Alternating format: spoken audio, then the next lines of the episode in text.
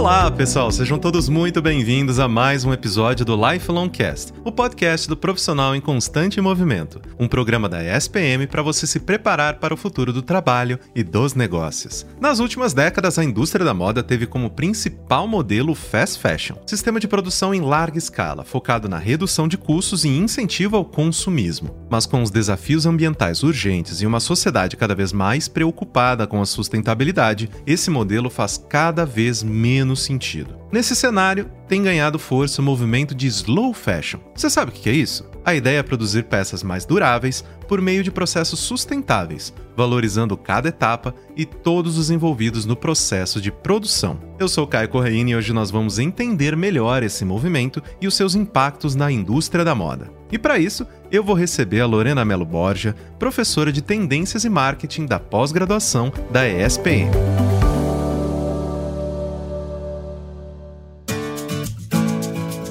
Lorena, seja muito bem-vinda ao Lifelong Cast. Muito obrigado por ter aceitado o nosso convite. Oi, Caio. Obrigada pelo convite. É um super prazer estar aqui participando com vocês desse bate-papo sobre um tema que eu amo tanto falar, que é o slow fashion. E exatamente falando sobre slow fashion, acredito que seja um termo que ele ainda não está tão popular com todo mundo, né? As pessoas às vezes podem não entender exatamente o que é e tal. Então, justamente vamos começar a nossa conversa dessa forma. O que, que é o slow fashion e de que forma esse movimento ele está impactando a indústria da moda? Ele impacta no preço, na produção? O que, que você me fala desse movimento? Bom, o slow fashion propõe um novo jeito de produzir os itens de vestuário, né? Ele propõe uma nova moda, ele propõe justamente uma moda que não é feita em grande escala. Por isso que a gente diz que ele é uma contraposição justamente ao fast fashion que foi iniciado lá na década de 90. Então a gente diz assim que o slow fashion ele não vai seguir o mesmo ritmo de lançamentos que propõe o, o mercado tradicional. Ele trabalha normalmente com produtos mais atemporais. Ele vai priorizar alguns produtos locais com relação a uma globalização que tinha sido feita e muito disseminada na época do fast fashion. Uh, a gente vê aí como um grande representante do fast fashion, a Zara, né, que proporcionou uma moda mundial, que ela, é, inclusive, ela é mais não só globalizada, mas ela é mais padronizada também, né? Então, o slow fashion, por outro lado, propõe uma moda um pouquinho mais autoral, ligada ao seu estilo pessoal. Ela tem uma escala menor e ela também busca atender os consumidores locais um pouco mais. Então, quando fala um pouco de slow fashion, a gente não fala só do consumidor, mas a gente vai falar também de um modo de produzir diferente. É a revisão de todo o processo de produzir e de consumir a moda a gente valoriza relações mais justas, né, de um ponto de vista social. O slow fashion procura valorizar cada etapa do processo de produção que vai desde os insumos até a venda e oferecer produtos mais duráveis, confeccionados por meio de processos sustentáveis e ecologicamente corretos. Então, a gente diz que, ao invés de produzir e de consumir em larga escala, sem nem pensar o que a gente está consumindo, hoje já existe uma nova forma de se relacionar com a moda, com relação tanto ao estilo pessoal quanto à forma de produzir também. Então, eu acho que isso para introduzir um pouquinho o conceito de slow fashion, né? Mas a gente sabe que slow fashion está muito ligado à sustentabilidade também. E só dando uma comparação um pouquinho, trazendo um pouquinho de números aqui para gente, né? A gente tem um dado da Forbes que diz que, em média, as peças de fast fashion são utilizadas menos de cinco vezes por cada pessoa. E essas peças geram 400% mais emissões de carbono do que roupas de marcas de slow fashion que são usadas aproximadamente 50 vezes cada peça. Então existe um jeito da gente medir o impacto de um tipo de moda e do outro, de um tipo de produção e consumo e do estilo de slow fashion. Então, quando a gente coloca e faz a comparação de slow fashion versus fast fashion, a gente percebe que a gente realmente está precisando mudar o nosso comportamento ou aderir cada vez mais ao slow fashion mesmo. Nossa, eu tô me sentindo muito esquisito agora, porque tem roupa no meu armário que eu devo ter desde 2008.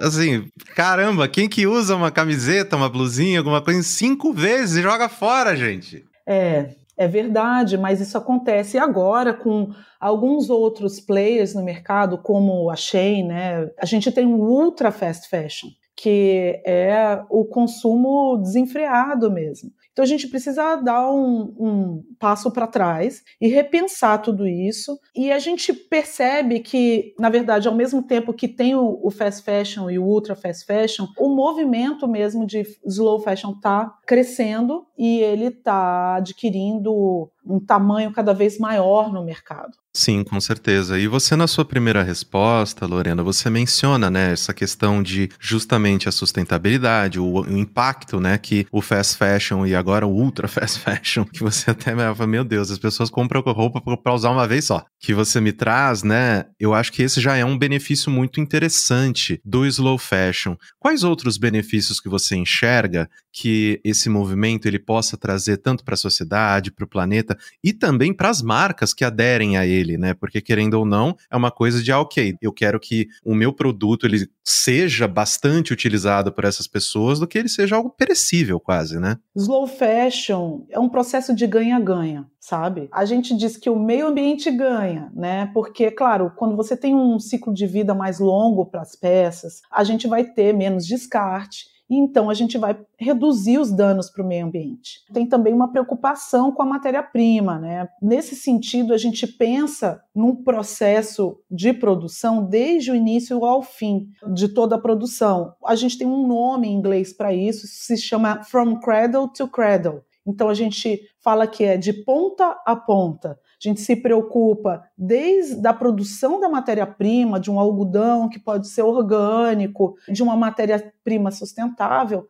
até a forma do descarte, que a gente não vai terminar o produto no primeiro ciclo de vida dele, sim, a gente pode dar uma nova vida a esse produto, como no mercado de recompra, e a gente pode falar disso um pouquinho mais para frente, mas realmente para o meio ambiente é um processo de ganha-ganha. Para a economia também é super importante a gente dar uma desacelerada nesse processo produtivo da moda também, né? Com uma cadeia produtiva mais justa, a gente vai estar tá distribuindo um pouco melhor a renda. Então, se a gente produz melhor, se a gente distribui esses ganhos para quem está atrás na cadeia também, a gente está contribuindo para um mundo onde você vai ter uma qualidade de vida melhor, essas pessoas também vão ter maior poder de compra. Então, é como se a gente estivesse contribuindo para um mundo mais sustentável, né? Vendo sustentabilidade de uma forma mais ampla. Eu acho que é bem por aí quando a gente fala com relação aos ganhos, né,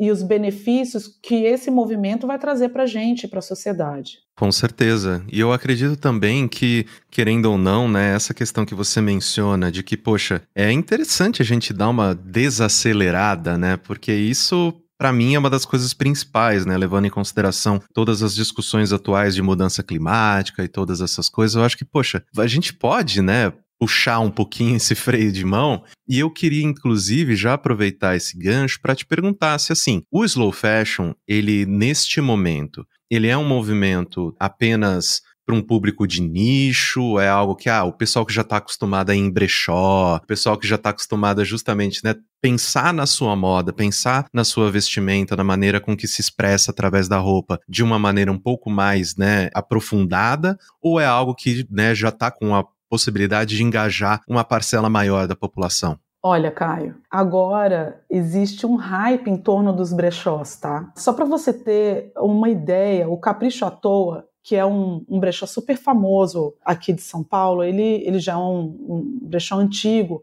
mas ele tem uma reposição de 1.300 itens por dia no varejo físico dele. Caramba! Gente, só eu que não compro roupa nessa cidade, então. Não, é, e 300 peças no online. É assim, é um brechó de três andares em São Paulo. E é muito lindo ver, porque você percebe que essa relação com a moda tá em, justamente na brincadeira, em você poder montar um look bacana, seja essa peça nova ou com uma peça antiga, ou você trazer algo que seja atemporal, mais básico, né? Mas com uma peça vintage. Então, eu acho que uh, minha formação inicial é moda. Quando eu fui fazer moda, esse era o grande lance da gente se vestir, justamente brincar com os looks e trazer toda essa paixão do se vestir, se montar, de colocar um look diferente, de experimentar mesmo. Hoje a gente tem uma variedade de negócios relacionados aos brechós. Então a gente tem os brechós físicos, nós temos o brechó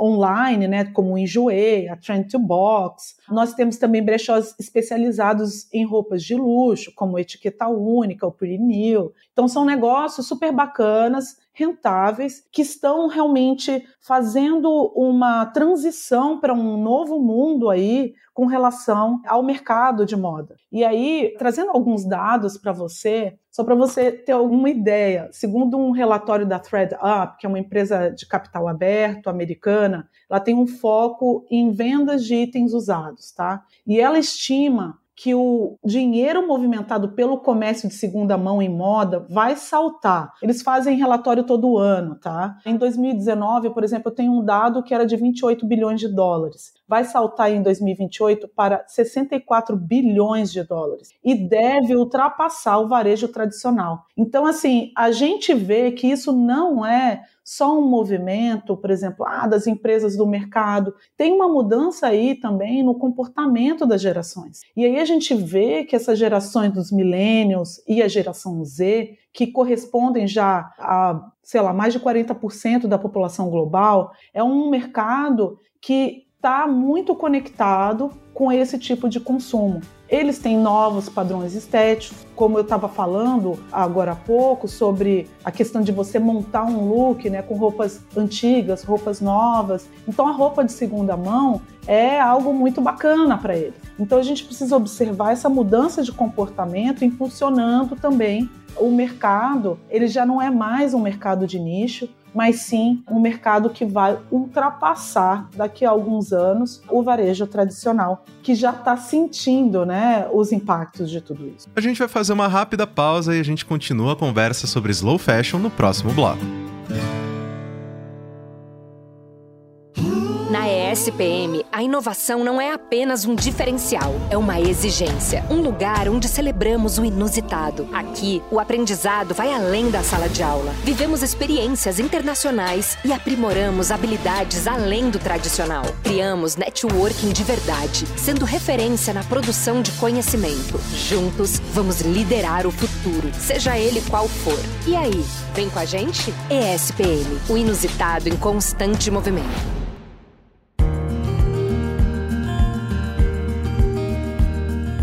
E voltamos então para nossa conversa sobre consumo consciente e slow fashion com a Lorena. Aproveitando então a deixa que você me deu no bloco anterior, né, de justamente esses números que para mim são absurdamente impressionantes, eu queria que você tentasse me explicar, obviamente, né, que são diversos fatores, mas né, que você desse aí uma pincelada nas motivações o que está contribuindo para essa ascensão do slow fashion? A pandemia incentivou? Foi o crescimento dessa necessidade de preocupação do ESG, né? Que querendo ou não, a gente já teve um episódio falando sobre ESG, que é essa questão de governança ambiental, social, corporativa. O que, que você acredita que está transformando aí essa tempestade perfeita para que esse movimento cresça tanto ultimamente? A pandemia, ela não cria novos movimentos. Na verdade, a pandemia acelera, né? A pandemia foi um acelerador de um movimento que já existia antes. Então, esse movimento, muito ligado à sustentabilidade, ligado a um consumo mais consciente,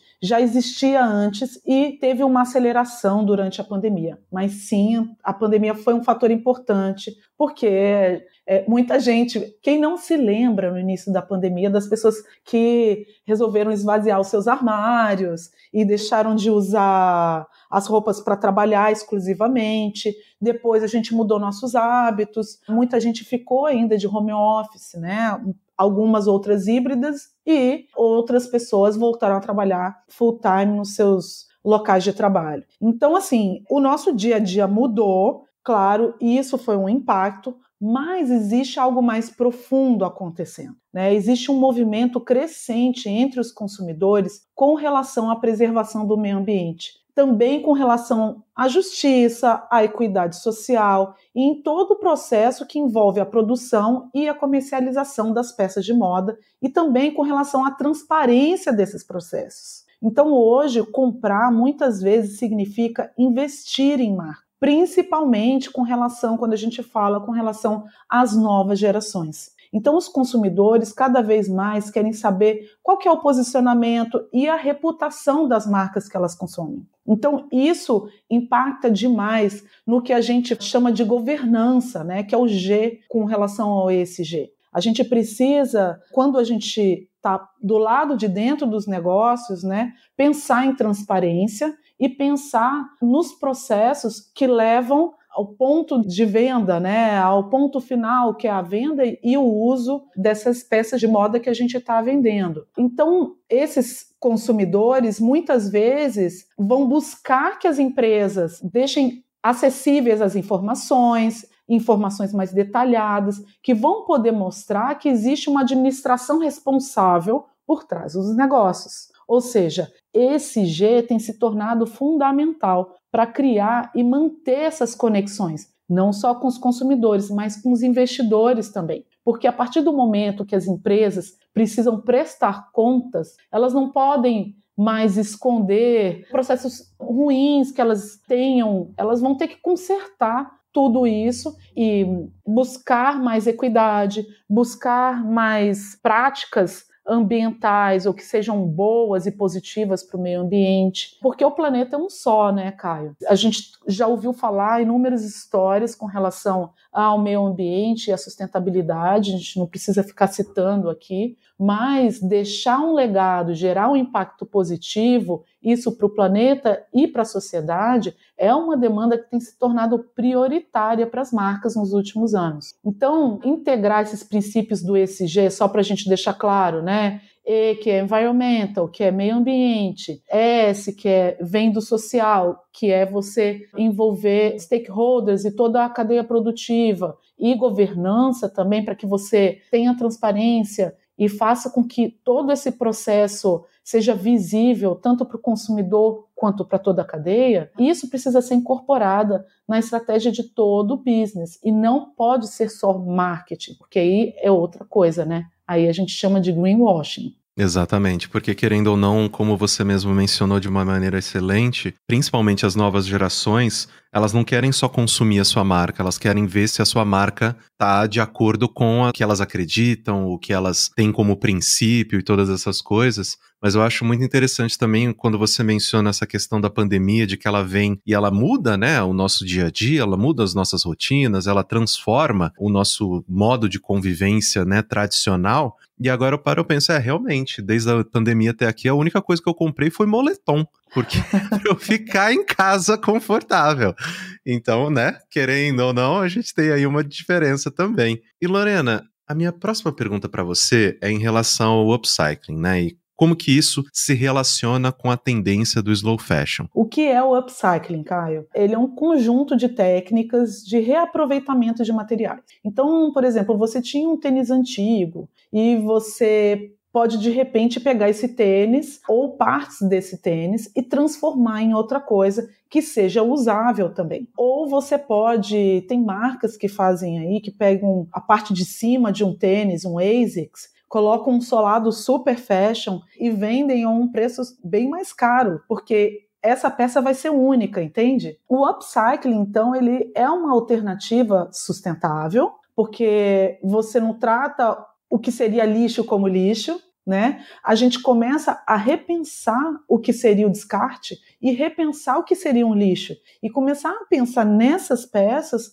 como um material. É como se a gente estivesse mudando o nosso jeito de olhar os materiais e as coisas que a gente tem em casa. Sim, é a minha avó fazendo manta com camiseta velha, né? Total. Então, patchwork, o patchwork é uma técnica de upcycling. É, você falou certíssimo, é, é isso mesmo, tá? Mas assim, se a gente for falar um pouco de comportamento, que é a minha especialidade, dentro dos estudos de comportamento, a gente vê que o consumidor também tá com menos dinheiro, sabe, Caio? Então, como ele está pressionado por diversos fatores, assim, que são consequências da pandemia também, pela inflação mundial, pelos altos custos de vida. Então, o próprio consumidor tem buscado um consumo que a gente chama de mais frugal, sabe? Onde as pessoas vão começar a adotar uma nova mentalidade, que é uma mentalidade positiva em relação à acessibilidade e a valor. Então a gente está mudando nem sempre aquela peça que a gente compraria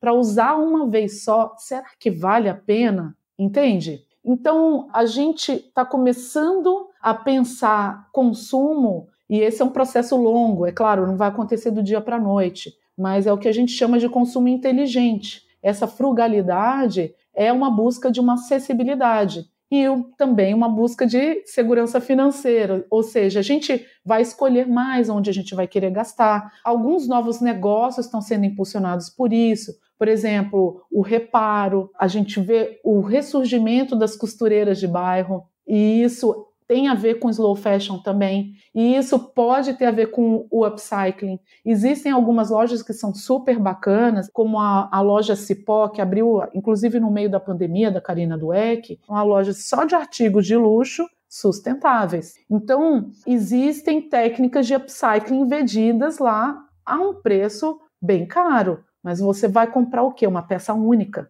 Esse que é o bacana do upcycling. É você não ter nada que é repetido, você não está padronizado. Então eu acho que os millennials e a geração Z estão muito indo nessa direção de um consumo mais consciente, mais criativo também e buscar uma diferenciação, ou seja, o seu estilo próprio. Eu acho que o slow fashion ele se encaixa super dentro dessa tendência. Lorena, finalizando a nossa conversa, que foi extremamente né, esclarecedora e me colocou aí alguns conceitos que eu com certeza eu não imaginava, eu queria finalizar esse nosso papo te perguntando de que maneira, e a gente já tocou um pouquinho em relação a isso, mas eu queria né, ouvir um, de uma maneira um pouco mais direta de ti, de que maneira que o slow fashion está impactando os varejistas, né? Porque, querendo ou não, o que essas empresas, né? A, a maioria dessas empresas, elas já estavam acostumadas a trabalhar com, poxa, entra, ah, agora é moda verão, beleza, entra um monte de roupa igual e tal, só muda o tamanho, e é isso aí que tem para vender, então todo mundo vai se vestir igual. O que que essas empresas elas estão fazendo para reagir a essa transformação? Porque a partir do momento em que a gente tem gerações que querem cada vez mais peças personalizadas, tá cada vez mais pensando, ok, a linha de produção disso aqui, ela é sustentável, todas essas coisas, como que essas grandes empresas, né, que já estão tão acostumadas nessa maneira de fast fashion, como que elas estão se adaptando para essa nova realidade? É uma pergunta difícil, a pergunta de milhões, Caio. Literalmente, né?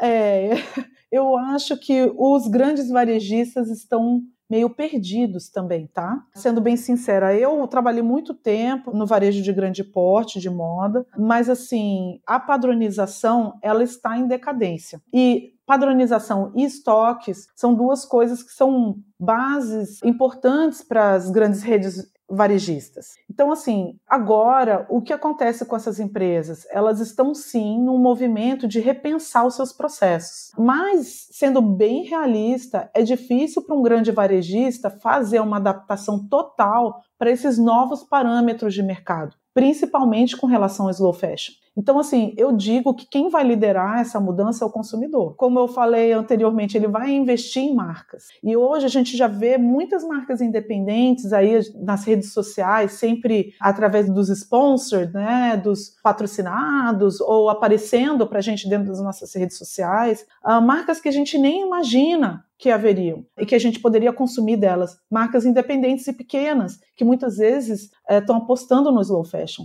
E aí esse consumo ele vai ser pulverizado mesmo. A mudança de um sistema para o outro é uma atividade complexa, tá? E ela vai depender também de muitos players do mercado. Então, assim, vai ser uma mudança lenta, desculpa, dolorida para os grandes players, para os grandes varejistas, e eu acho que o momento agora é de se colocar numa posição de aprendiz mesmo e testar novos formatos, porque essa parcela de faturamento já está sendo pulverizada no mercado. Não tem o que eles podem fazer com relação a isso, entendeu? Então, ainda tem uma crença aí no mercado de que os materiais sustentáveis são mais caros, apesar deles agregarem mais valor aos negócios. Mas dentro dos grandes business, a gente diz que o descarte vai precisar ser muito repensado e também na cadeia de produção, por exemplo, nos polos confeccionistas. Então, assim, a gente vai precisar elaborar soluções, múltiplas soluções em conjunto e testá-las ao longo do tempo. Quem tem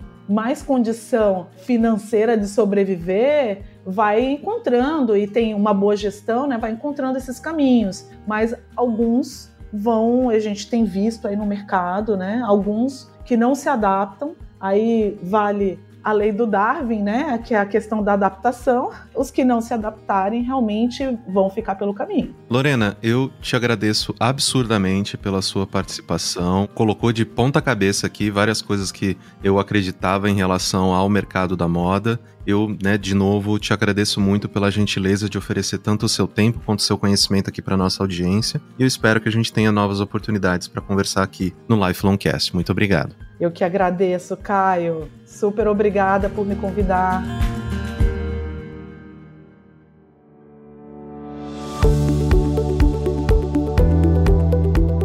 Bom, pessoal, como a gente pôde ouvir, o slow fashion é uma tendência que está chegando devagarinho, mas tem tudo para ser duradoura. Afinal, a gente está cada vez mais preocupados em preservar o nosso planeta e a moda é um retrato da sociedade e do seu tempo. Eu espero que você tenha gostado do episódio de hoje. Não se esqueça de seguir o Lifelong Cast na sua plataforma de streaming favorita e avaliar o programa também. Lifelong Cast é produzido pelo Núcleo de Conteúdo da ESPM em parceria com a Maremoto. Eu sou Caio Corraine, host do programa, e trabalhei junto com essa equipe. Concepção, curadoria e produção executiva: Jorge Tarquini e Felipe Oliveira. Roteiro: Lucas Scherer. Produção: Thaís Santiago. Edição e sonorização: Caio Corraine. Coordenação geral Maremoto: Caio Corraine.